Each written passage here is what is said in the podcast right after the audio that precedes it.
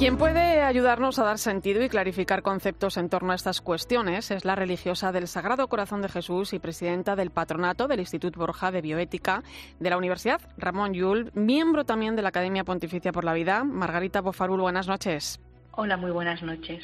Eh, Gracias por invitarme a su programa. Un placer. Eh, se nos presentan eh, estas cuestiones, bueno, pues la del aborto, la eutanasia, el tema de género, como un derecho amparado por la legislación y se corre el riesgo de pensar que es lo mejor para uno mismo, ¿no? Pero realmente se nos condiciona a ir en un único camino, ¿no?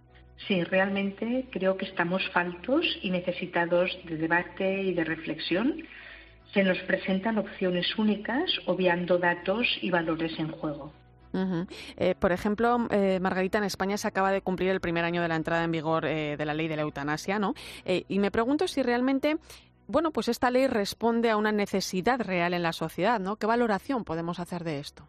Bueno, creo que la necesidad real, y lo vamos viendo, no es la de una ley de eutanasia, sino la necesidad de dar cobertura universal real, efectiva, por ejemplo, a la ley de dependencia ¿Cuántas personas han fallecido esperando todavía estos servicios? ¿no? También la necesidad de leyes laborales que protejan y favorezcan a los cuidadores, la necesidad de formación en las facultades de medicina y en las del ámbito de ciencias de la salud, formación para el manejo del dolor, para la atención en final de vida, necesidad de dotar de medios y recursos humanos y materiales a los servicios sanitarios y sociales. Creo que realmente esta es la necesidad, ¿no? Además tenemos que tener en cuenta que en España este año llevamos ya, como bien dice, un, primer año mm, con la ley aprobada, pues ya se han practicado en España algunas eutanasias psiquiátricas. Creo que necesitamos datos para la reflexión. Em, eh, quizá la cuestión también se encuentre, eh, bueno, pues en el discurso favorable a la eutanasia, ¿no? Que, eh, que encontramos, ¿no? Que incide más en las razones para morir que en los motivos para vivir, ¿no? ¿Crees que hay falta de conocimiento en la sociedad? Sin duda, ¿eh? Pienso que un factor con el que nos encontramos es el desconocimiento real de lo que es realmente la eutanasia. creo que se ha jugado mucho con la confusión terminológica. Hay personas, por ejemplo, que dicen, no, no, yo soy favorable a la eutanasia porque no quiero que me intuben por todas partes, que me prolonguen la vida artificialmente. Bueno, esto no es eutanasia, es decir, decir no a esto no es eutanasia. La eutanasia hay que tener, hay que estar claros que es una actuación, es hacer algo que tiene por objetivo provocar la muerte de una persona. ¿eh? Entonces, no es eutanasia, por ejemplo, en caso de, dolores mm, refractarios al tratamiento, llegar incluso a sedaciones paliativas terminales. Esto no es eutanasia, porque lo que buscas es mitigar el dolor, no provocar la muerte. De hecho, no siempre se sigue la muerte de esto tampoco es eutanasia la adecuación del esfuerzo terapéutico, es decir, no empezar o, retirar medios que ya se ve que son fútiles, que no sirven para, para prolongar adecuadamente la vida, ¿no? Eh, entonces, esto no es eutanasia. El, desintubar o el no intubar ya de entrada, esto no es practicar la eutanasia. Practicar la eutanasia es administrar alguna sustancia eh, oral o, endovenosa para provocar la muerte de la persona, ¿no? Em, Margarita, hablando de la nueva ley del aborto, eh, bueno, pues es una ley que, permite, entre otras cosas, bueno, pues que las niñas de 16 años puedan abortar sin consentimiento paterno, incluso negarles de alguna manera la información en un momento dado que les pueda llevar a tomar una decisión en uno u otro sentido, ¿no? Em, permite también el aborto de los discapacitados hasta los cinco meses y medio, ¿no? Eh, no se entiende, ¿no? La necesidad de esta reforma de ley. No, desde luego que no. ¿eh?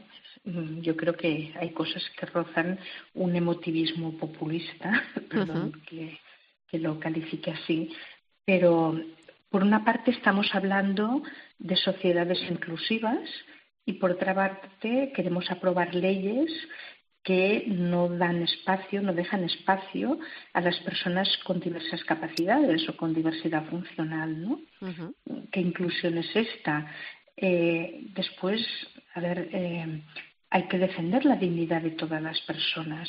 La dignidad no nos viene por tener salud o estar enfermos, es ontológica, la tenemos por ser humanos, ¿no? eh, evidentemente también desde la Iglesia, pero desde otras instancias, incluso no eclesiales, tenemos obligación de proteger las vidas de las personas que están o de los seres que están en situación de especial vulnerabilidad, ¿no? Venimos de una tradición profética que nos invita a no quebrar la caña rasgada y a no apagar el pábilo que vacila, ¿no? Entonces, me parece que mm, también eliminar, por ejemplo, el periodo de reflexión. Es que estamos delante de actuaciones que son irreversibles ¿eh? y una vez has abortado ya no puedes volver para atrás. Y son actuaciones con un gran impacto vital. Es que no estamos hablando de cosas anecdóticas, ¿no? Entonces, me parece que al revés, lo que se tendría que favorecer es una reflexión, conocer la realidad de lo que supone el aborto para la mujer, para la sociedad, para el feto es que son cosas bastante de bastante mm, calazo. y, luego está también eh, el tema de la objeción de conciencia, ¿no? ¿Es necesario regularlo? Eh, no. A ver, y en cualquier caso, si se regulara, eh, tendría que ir acompañado de unas garantías de no discriminación en los servicios de los médicos objetores. Y esto no está contemplado, ¿no? Eh, Margarita, ante el cambio de época que estamos viviendo, cuestiones como la eutanasia o el aborto, eh, bueno, pues se convierten también en signos de esa cultura del descarte, ¿no? De la que nos habla el Papa Francisco. Em, ¿Una sociedad que denominamos avanzada, se puede permitir esto? Bueno, es un contrasentido, porque en principio una sociedad se define como avanzada cuanto más permite la vida en su seno de las personas que están en situación de mayor vulnerabilidad o más necesitadas, ¿no?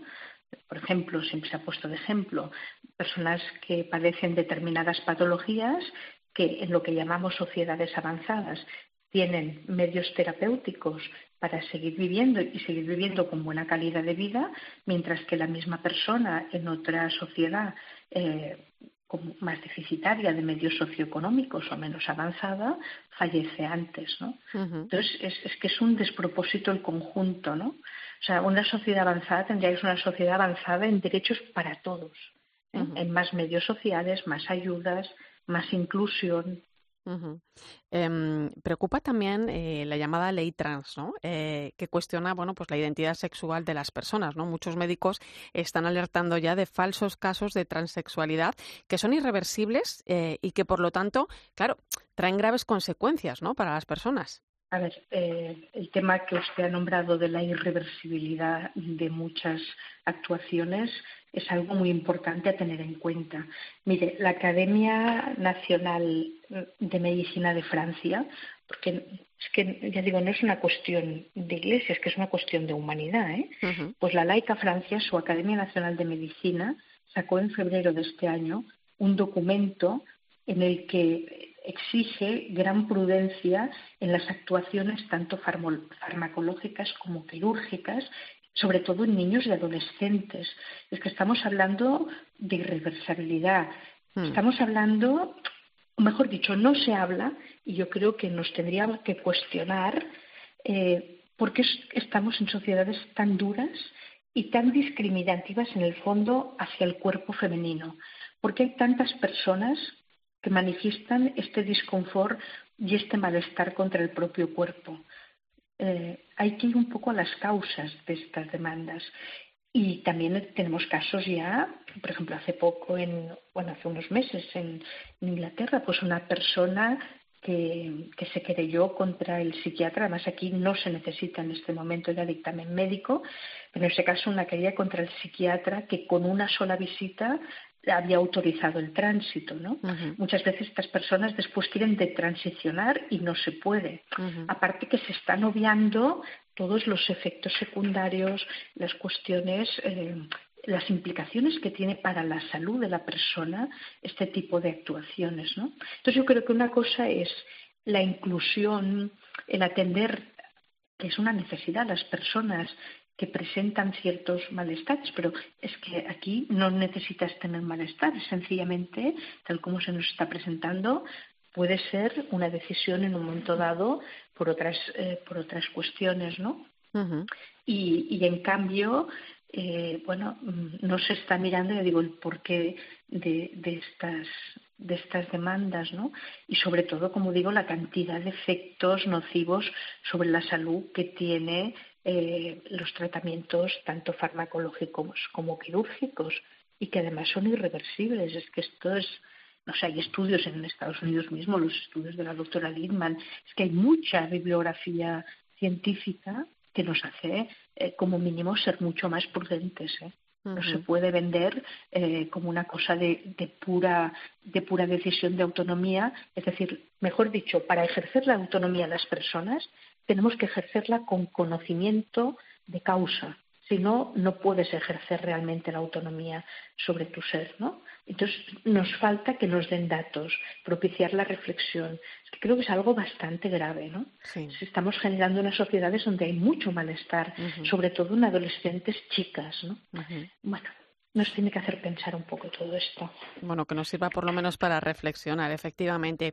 Em, ¿Qué nos queda ahora? Una vez que tenemos vigente la ley de la eutanasia, en tramitación leyes como la del aborto, la conocida como ley trans, eh, aquellos que consideramos que la vida es un don, ¿no? que hay que proteger, que hay que cuidar, ¿qué podemos hacer? Seguir promoviendo la vida, seguir celebrándola y yo creo que también seguir acompañándonos como sociedades y seguir acompañando uh, y dejarnos por personas que en un momento dado han podido hacer actos de muerte, pero a ver, la Iglesia siempre ha optado por intentar recuperar a todo el mundo para el carro de la vida. Es decir, ante una mujer que ha abortado, la Iglesia evidentemente defiende la vida, la, vida del, feto abortado, pero también lo que no se queda aquí, intenta recuperar a, que la mujer se, se vuelva a, incorporar al carro de la vida, ¿no? Eh, hay que promover la vida, hay que promover valores, hay que dar ayudas, porque también aquí, eh, evidentemente, promover leyes laborales justas, que, que, protejan la maternidad, que no penalicen laboralmente a las mujeres gestantes. Creo que hay un largo camino, y no solo en la gestación, sino también a lo largo de la vida, ¿no? Mm, ¿Qué leyes favorecen la vida y qué leyes ponen a las personas en situaciones, pues a veces de asfixia económica y social. Es muy duro, por ejemplo, que alguien tenga que pedir la eutanasia porque se siente una carga social para su familia o para la sociedad. ¿no? Entonces hay que seguir ilusionando tenemos que poner, y... sí, tenemos que poner más eh, a la persona en el centro, ¿no? Eh, esa defensa de la dignidad de la persona, ¿no? Em, que muchas veces son personas, eh, la gran mayoría de las veces, ¿no? Que llevan consigo un sufrimiento importante y, efectivamente todo esto que venimos hablando no quiere decir que la Iglesia no acompañe, pues, a aquellas mujeres que han abortado, a quienes, bueno, pues sufren una distrofia de género, a los niños, adolescentes, sus familias. bueno, pues la Iglesia quiere abrir esa puerta, quiere acompañar y viene a acompañar efectivamente. Acompañar, acoger, promover la vida, es bueno es el final de la, y el principio también de la encíclica Evangelium Vitae, ¿no? Sí, sí. La, defensa de la vida, lo que dice tanto el Papa Francisco que os he dicho antes, ¿no? Evitar la cultura del descarte, que aquellos que no son rentables son seres y son seres que aportan cosas a la sociedad importantes, ¿no? Y al final la sociedad está formada por personas, así es. Margarita Bofarul, presidenta del patronato del Instituto Borja de Bioética de la Universidad Ramón Llull, miembro de la Academia de Pontificia por la Vida Religiosa también del Sagrado Corazón de Jesús. Gracias por ayudarnos a entender mejor el momento que vivimos, la necesidad también de apostar por una verdadera cultura de la vida. Gracias y hasta pronto. Muchas gracias a ustedes y gracias también por su servicio a la sociedad en la radio.